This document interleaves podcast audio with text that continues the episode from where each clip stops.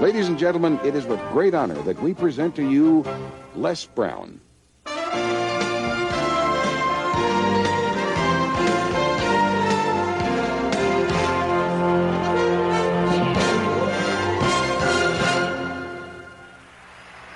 What I'd like for you to do right now, I want you to think about your dream because I'm in a room full of dreamers.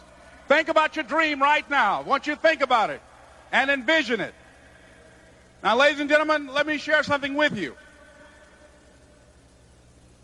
I do not believe that any of us have dreams that were not given to us for the purpose of accomplishing those particular dreams. And I want to share something with you that has changed my life. I started out, as was indicated by Jack, it's very humble beginnings. I don't know what that dream is that you have. I don't care how far-fetched it might appear to be. I don't care how disappointing it might have been as you've been working toward that dream. But here's what I know.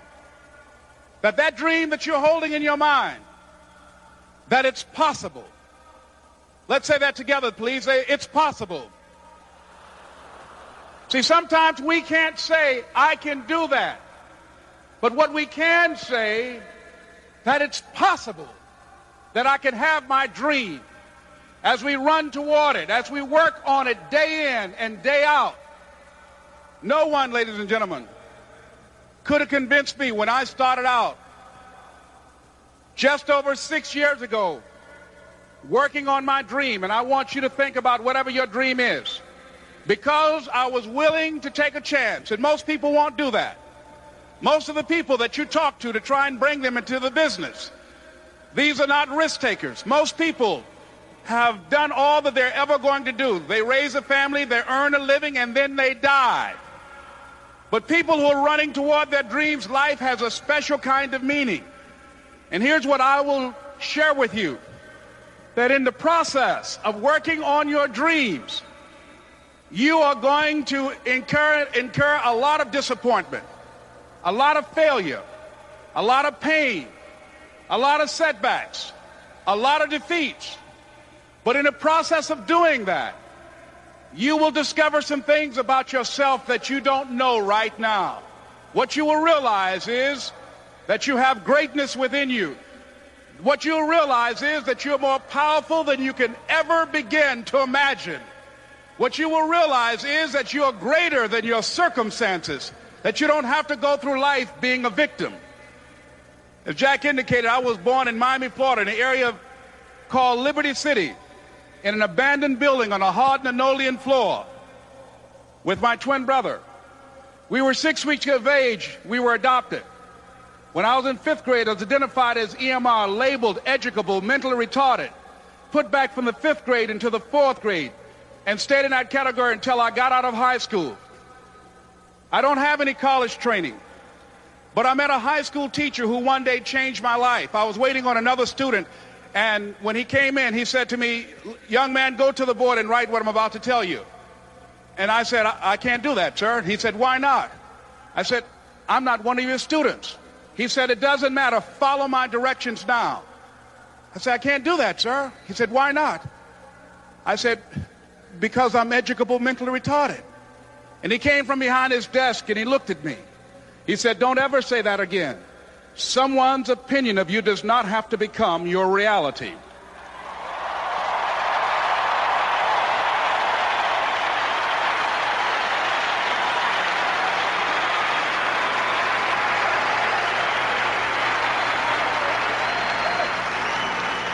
And that man, Mr. Leroy Washington, did something for me. He started planting seeds in my mind that enabled me to begin to dream as Dexter has been doing for you. And ladies and gentlemen, I started working on my dream. And most people don't work on their dreams. Why? For many years I didn't. One is because of fear. The fear of failure. What if things don't work out? And the fear of success. What if they do and I can't handle it? The other thing is that most people, ladies and gentlemen, they get comfortable. They stop growing. They stop working on themselves. They stop stretching. They stop pushing themselves. And they end up becoming very cynical about life and they throw in the towel on themselves and on their families and on their dreams. And the other thing is that most people don't feel worthy. What I'm doing now, I could have been doing years ago. But because I did not have a college education, because I didn't believe in myself, because I allowed other people's opinion of me to control my destiny, I didn't act on my ideas. So I applaud you for your dreaming, for your running toward your dream. I applaud you for believing in yourself because that's what life is about stretching and challenging, looking for ways that you can begin to improve yourself. And ladies and gentlemen, as a result of stretching out, of acting on my dream, and I don't know what that dream is for you, I can tell you that it's possible. No one could have convinced me that after just over six years, I will have my own book entitled Live Your Dreams. Just over six years, I will have five specials on public television. Just over six years, I've done motivational speaking for AT&T, Procter & Gamble, McDonald's Corporation, Xerox, IBM, just over six years. I will now have my own talk show that will premiere on Monday, Labor Day. I'm saying to you, your dream is possible. Your dream is possible. But not only is it important that you believe and begin to know that it's possible for you to live your dream as you run toward it. But I've done something that I want to share with you called Choosing Your Future. In fact, I've developed a set of tapes talking about how to begin to create your own reality by choosing your future. And not only is it important for you to know it's possible for you to choose your future, but it's necessary that you work on yourself, that you develop yourself. It's necessary that you get the energy drainers out of your life. People who don't want anything. People who are not striving. People who are not challenging themselves. People who aren't growing. People who have stopped dreaming. It's necessary that you align yourself with people and attract people into your business who are hungry. People who are unstoppable and unreasonable. People who are refusing to leave life just as it is and who want more. My mother used to say, birds of a feather flock together. If you run around with losers, you will end up a loser. It's necessary that you get the losers out of your life if you want to live your dream.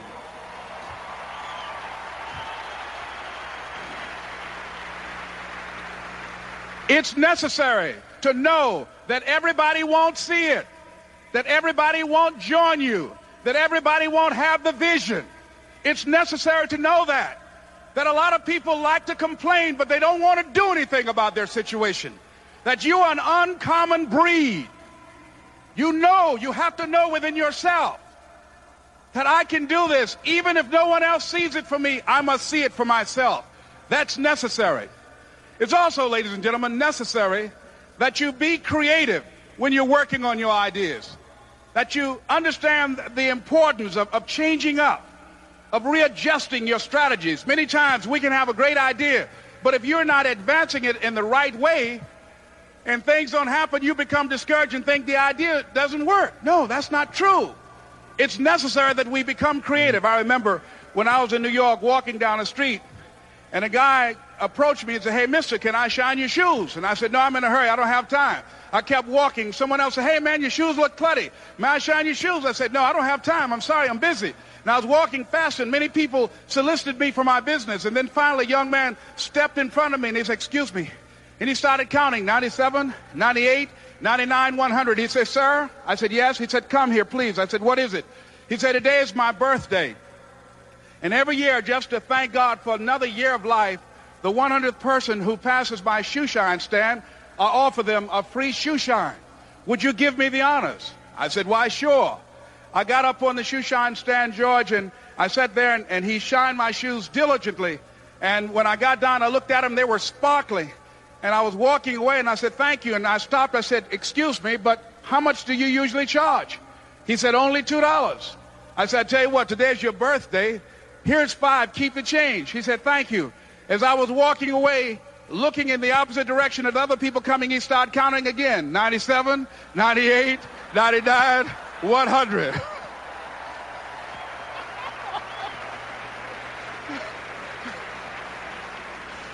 it's necessary that you be flexible, that you are always thinking of how can I improve this better.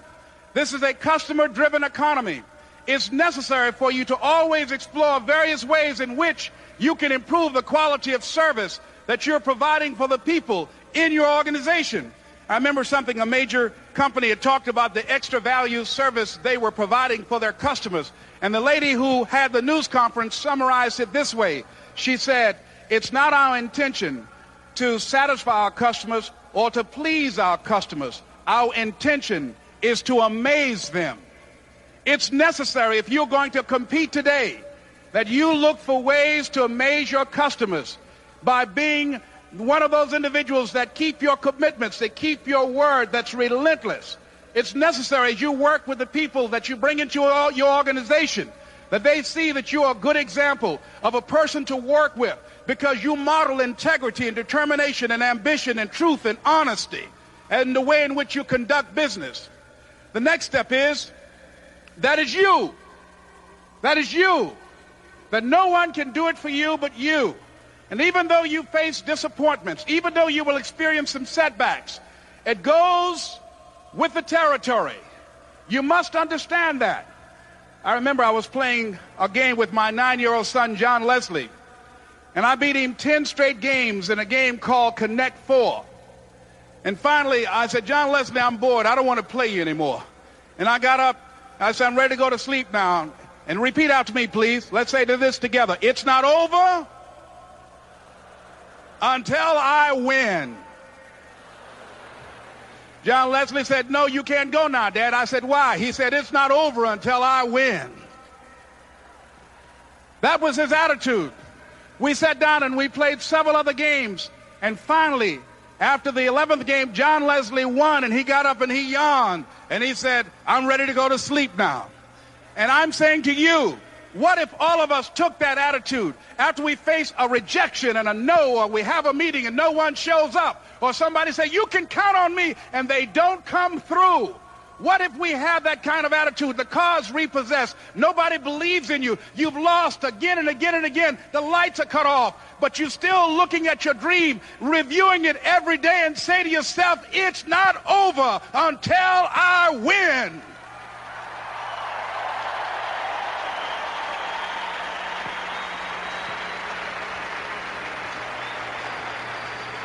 Life will yield to you. Now here's the next step. Repeat after me, please. It's possible. I can live my dream. It's necessary. I work on myself.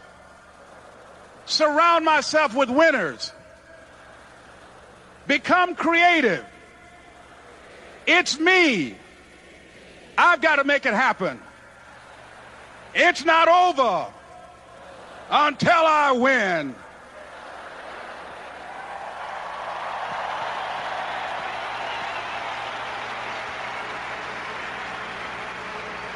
The next thing that's important to know, yes, it's possible that you can choose your future and direct the course of your life as you run toward your dream. It's necessary that you have goals, that you write those goals down, that you plan, that you think constantly of how you can begin to improve what it is that you're doing. If it's your presentations, if it's your recruiting skills, whatever that is, it's also necessary that you look for ways to always find a way to pull it out when everybody else thinks that you are defeated. That you've got to take personal responsibility to know that in order to become successful, you've got to make it your personal business to do it. But the next thing, ladies and gentlemen, I want to share with you that some of you already know that it's hard. It's not easy.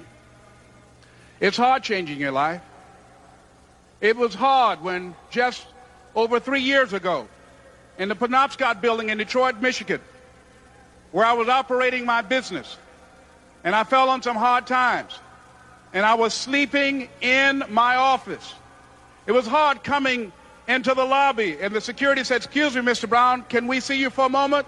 And I said, yes. And I walked up to the counter, and he gave me an envelope. And he said, would you mind reading it here? And I opened the envelope, and the envelope was from management that said, this is an office tower. It's not a hotel. please do not sleep in your office. And I said, excuse me, sir. I said, I just work long hours in creating my business. I'm an entrepreneur. And right now, things are bad for me. But they're not going to be this way always. And I just asked for the opportunity to continue to operate like I'm doing. I'm not trying to make this my home. And it was hard coming through the lobby. And sometimes they would laugh. There's a guy talking about becoming successful. And look at him. He's bathing in the bathroom upstairs on the 21st floor. He sleeps on the floor. Him and two other dreamers up there. Look at him. It was hard, ladies and gentlemen, coming to speak to people. And I was facing financial difficulties in my own life. I was behind on my bills and my dreams, and I'm saying to them, you can live your dream. It was hard, ladies and gentlemen. It was very difficult to pick myself up each day believing that I could do it. There were times that I doubted myself. I said, God, why, why is this happening to me? I'm just trying to take care of my children and my mother. I'm not trying to steal or rob from anybody. Why did this have to happen to me? It was very hard. And here's what I want to say to you. For those of you that have experienced some hardships, don't give up on your dream. No one could have convinced me by holding on, by continuing to push forward, by continuing to run toward my dream, that one day I would have my own talk show. It's a long shot, ladies and gentlemen, from Liberty City, an abandoned building on a floor, never knowing my mother or father. It's a long shot. Being here with you today in this dome in Atlanta, it's a long shot. No college training, labeled educable, mentally retarded, but I kept running toward my dream.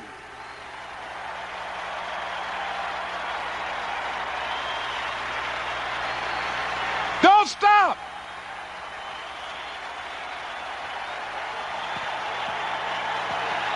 Don't stop.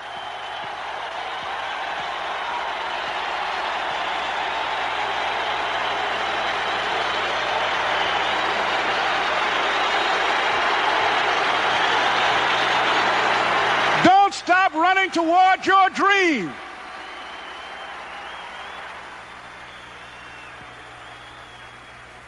It's very important as you hold on to that dream. There are moments when you're going to doubt yourself. There are rough times are going to come, but they have not come to stay. They have come to pass. It's very important for you to know that. Don't say I'm having a bad day. Say I'm having a character building day.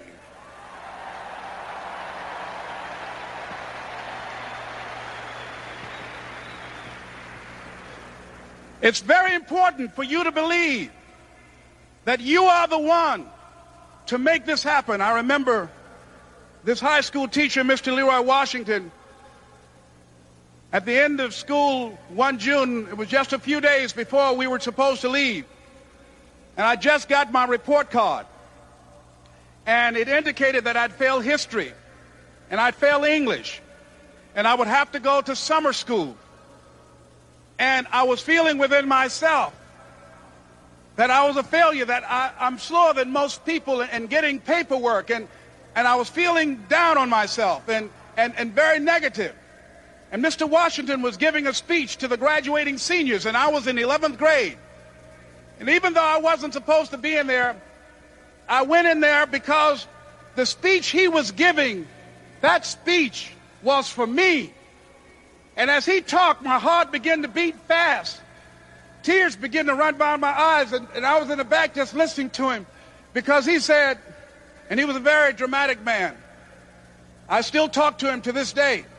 He said, as graduating seniors of Booker T. Washington High School, I want you to know that you're blessed and highly favored, and that as you go toward the future, begin to know that you have greatness within you.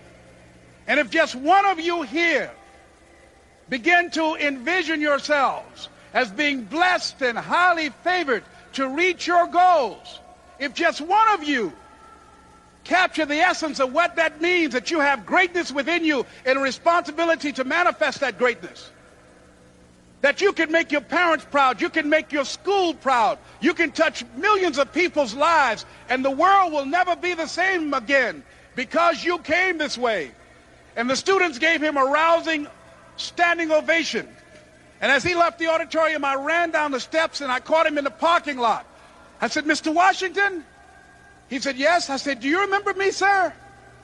He said, no. I said, uh, my name is Leslie Brown. My mother she works in the cafeteria here. I'm one of the twins, Leslie and Wesley.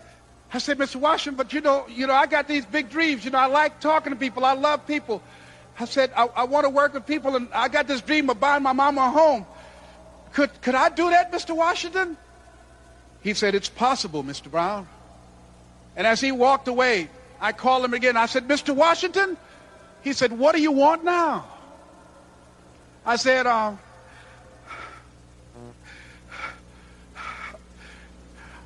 I'm the one, sir. I said, I'm the one. You, you remember me, sir. I'm Miss Mamie Brown's boy. I'm the one. I'm the one.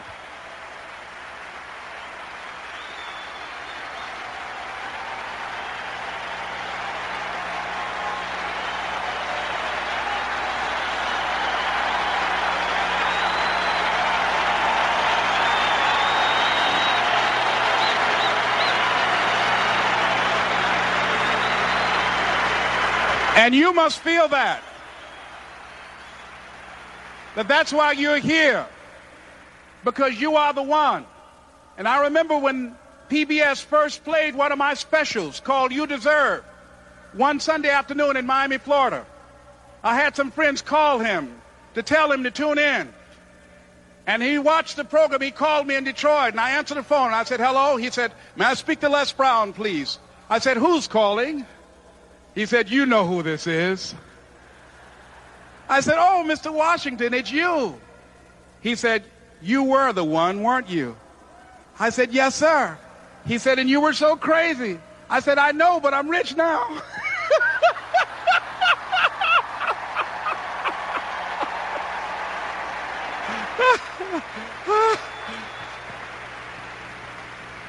Ladies and gentlemen, it's not going to be easy. It was hard laying on the floor of the Penobscot building, looking out of the window, daydreaming, saying, Les, can you do this? Can you make this happen? I used to listen to tapes day in and day out about See You at the Top, my, my great friend Zig and, and, and Dennis Waitley and different other motivational speakers and Dr. Norman Vincent Peale. And Dexter saying, don't let nobody steal your dream. I used to ask myself, can I do this. And something said within me, You're the one. You're the one. And let me tell you something, ladies and gentlemen. While you're here, and before you go back home to your respective cities and communities, write down at least five reasons on why you deserve your dream, on why you won't give up, what's going to make you unstoppable why you must be unreasonable because logical, practical thinking says you can't do it today. But if you want to produce unreasonable results in your life, like living your dream and taking charge of your destiny, you've got to be an unreasonable person. You've got to be an uncommon person. So write down the reasons of why you're here. My first major goal was to buy my mother a home. And let me tell you something, ladies and gentlemen. What, what will reasons do, Les? Nietzsche said, if you know the why for doing, you can endure almost anyhow. What do you mean by that? If you know why you're doing something, when the hard times come, and they're going to come, when the disappointments and the rejections come, and they're going to come by the truckloads, your reasons will be your rod and staff to comfort you, to pick you up. Once again, I got a saying on one of my tapes, if life knocks you down, try and land on your back. Because if you can look up, you can get up. Let your reasons get you back up.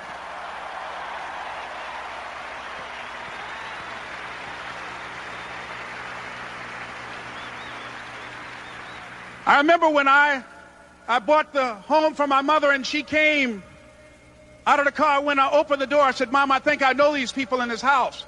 That was my first major goal And then I couldn't conceal it anymore. I said, Mom, I got this for you. And as she went from room to room, looking at the house and saying, Thank you, Jesus. Thank you, Lord. No one ever could have convinced me that this could have happened to me.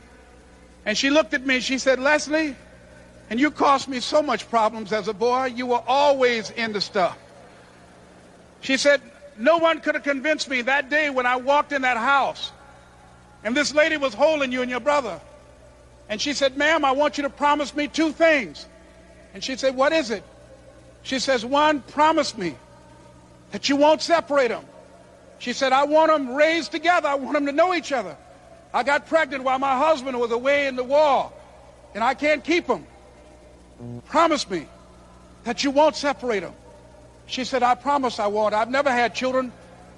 I promise I won't separate them. And she said, promise me that you'll never tell them about who I am because if my husband ever found out, he would kill me. She said, I promise. And she said that she gave them to us and, and she kind of cried and she, and she was walking out the door and she looked at my adopted mother. She said, remember, don't you separate them. She said, I swear to God, I won't. I won't separate them. I'll keep them together. And she said, as I held y'all in my arms, I never had any children of my own. I didn't know how I was going to do it. But I knew with the help of God, I will do it.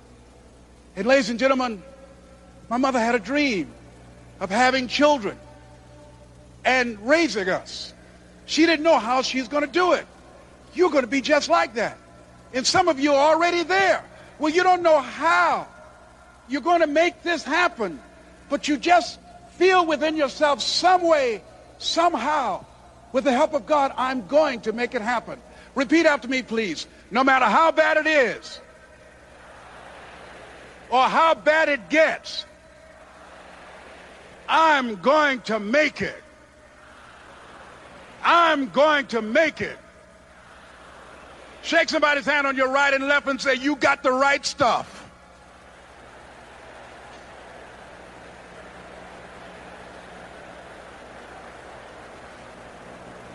So, yes, it's possible for you to live your dream. It's necessary that you associate with winners, that you work your system, that you are relentless, that you never give up. It's you. You've got to take personal responsibility. You've got to make it your personal business to make it happen. And you've got to resolve within yourself that I can do this, that it's hard. But you've got to say, I'm the one. I'm the one to make this happen. I'm the one to become successful in this business. As you work to help other people to become successful, that feeds your success. But you know it's going to be hard but find out what will make it worth it for you. I told Mr. Washington I wanted to become a disc jockey. Someone asked me to tell this story. And he said, Les Brown, he said, if you want to do anything worthwhile in life, you've got to be hungry. And so I started working to develop myself. He said, I want you to practice every day being a disc jockey. I said, but I don't have any job now. He said, it doesn't matter. He said that it's better to be prepared for an opportunity and not have one than to have an opportunity and not be prepared. So every day I was working to develop myself. And that's what you must do. And as I was working to develop myself, I applied for a job as a disc jockey, WMBM on Miami Beach. I went to a guy named Milton Butterball. I said, how you doing, Mr. Butterball? I'd like to get a job as a disc jockey. He looked at me. He said, you have any broadcast background? I said, no, sir, I don't. You have any journalism background? I said, no, sir, I don't. He said, we don't have any jobs available. I said, yes, sir. I went back to Mr. Washington and I told him. He said, don't take it personally. He said, most people are so negative, they will have to say no seven times before they say yes. He said, go back again. So I went back again. I said, how you doing, Mr. Butterball? My name is Les Brown. He said, I know what your name is. What do you want? I said, I'd like to know whether or not you have any jobs. A disc jockey, sir. He said, didn't I just tell you yesterday we didn't have any jobs? I said, yes, sir, but I know whether or not somebody got laid off or somebody was fired, sir. He said, no one was laid off or fired. Now get on out of here. I came back the next day. Hello, Mr. Butterball. How are you? He said, fine. What do you want now? I said, I'd like to know whether or not you got any jobs, sir. Didn't I tell you the last two days we didn't have any jobs? I said, yes, sir, but I don't know whether or not somebody got sick or somebody died, sir. He said, no one got sick or died. Now don't come back here and throw me out again. I came back the next day like I was seeing you for the first time. I said, hello, Mr. Butterball, how are you? He looked at me with rage. He said, go get me some coffee. I said, yes, sir.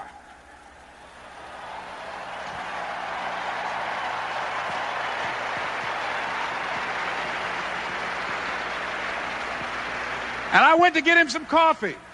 After a while, I would get their lunch and dinner, and I would go in the control rooms and take the disc jockeys their food, and I would not leave until they would ask me to leave. Then they'd started trusting me to pick up entertainers that came to town. Entertainers like the Four Tops and, and the Temptations and Diana Ross and the Supremes.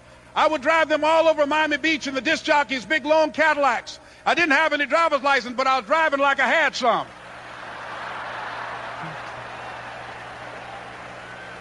And one day, one Saturday afternoon, while I was at the radio station, a guy named Rock was drinking while he was on the air. I was the only one there looking at him through the control room windows, walking back and forth, young, ready, and hungry. I was saying, drink, rock, drink. Drink, rock. I'd have gone to get him some more if he'd asked me to. Pretty soon the phone rang and it was the general manager. And I answered the phone. I said, hello. He said, Les, this is Mr. Klein. I said, I know. He said, Rock can't finish his program. I said, I know. He said, would you call one of the other DJs in? I said, yes, sir. I hung the phone up. I said, now he must be think I'm crazy. I called my mom and my girlfriend Cassandra. I said, y'all turn up the radio and come out on the front porch. I'm about to come on the air.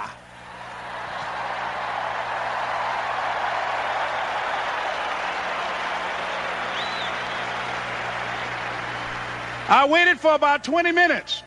And I called him back. I said, Mr. Klein, I can't find nobody.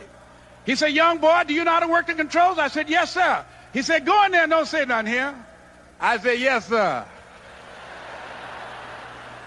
I couldn't wait to get behind those controls. I put on an old Stevie Wonder record called Fingertips. I sat down behind that turntable. I said, look out, this is me, LB Triple P. Les Brown, your platter playing papa. There were none before me and there will be none after me. Therefore, that makes me the one and only. Young and single and love to mingle, certified, bona fide, indubitably qualified to bring you satisfaction, a whole lot of action. Look out, baby, I'm your love man. I was hungry. I was hungry. You got to be hungry.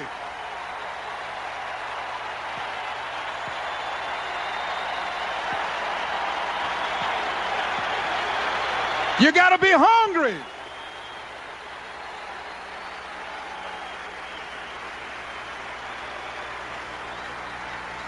So, ladies and gentlemen, if you want to make your dream become reality, the people that are running at their dreams know that it's possible that you can live your dream, that it's necessary, that you're relentless, that you have a plan of action, that you are creative.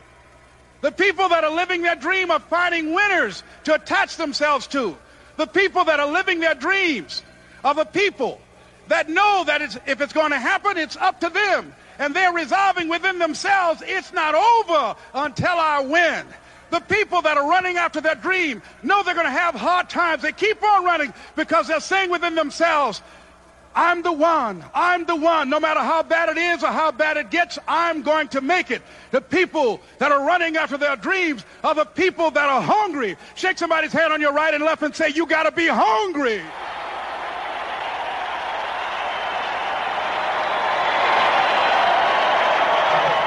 And as you run towards your dream, I want to dedicate this to you that I love very much. I want to thank Dexter and all of you. It's something that I'm known by. It's on our tapes called Choosing Your Future, and it says simply this, that if you want a thing bad enough to go out and fight for it, to work day and night for it, to give up your time, your peace, and your sleep for it, if all that you dream and scheme is about it, and life seems useless and worthless without it, And if you gladly sweat for it and fret for it and plan for it and lose all your terror of the opposition for it, and if you simply go after that thing that you want with all of your capacity, strength and sagacity, faith, hope, and confidence, and stern pertinacity, if neither cold poverty, famish, or gulf, sickness, or pain, or body and brain can keep you away from the thing that you want, if dogged and grim, you besiege and beset it with the help of God, you'll get it. This is Mrs. Mamie Brown's baby boy, Leslie Calvin Brown, saying, It's been a plum pleasing pleasure as well as a privilege. Thank you.